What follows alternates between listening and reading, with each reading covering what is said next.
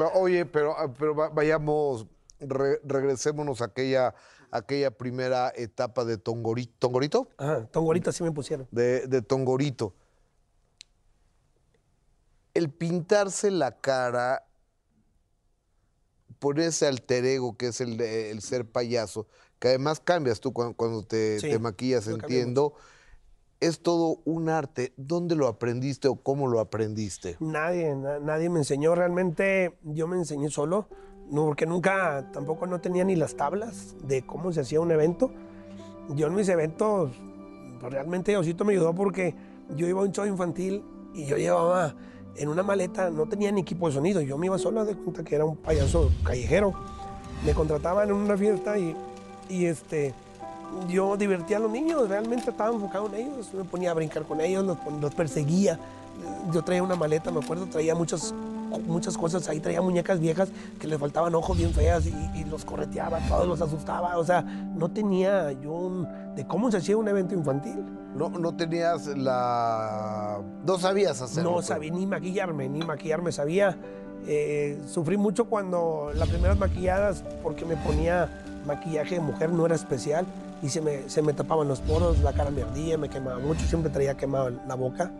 Oye, pero fuiste un día con un payasito y le dijiste, Que sí ¿cómo te maquillas, no? Sí, ¿cómo te maquillas? Ayúdame a pintar, ¿qué pinturas usas? Y, y no, me mandó, me mandó por un tubo y me dijo, no, te cobro 500 pesos. Pero 500 pesos en aquellos años, pues, eran como 5 mil pesos ahorita, o sea, no era mucha ¿En lana. Cuernavaca fue eso? No, fue en Monterrey. Ok. Oye, pues qué envidioso, ¿no? Sí, la verdad, sí. No supe ni quién era, la verdad. Era un payaso que... Eran payasos que se juntaban de esos en las... eh, que hacían plazas Ajá. en, los, en el centro de la ciudad de Monterrey. Oye, y, y el día de hoy, ¿te juntas con algún payaso? Mm. Porque creo que, creo que no hay payasos dentro de- del mundo profesional de la comedia.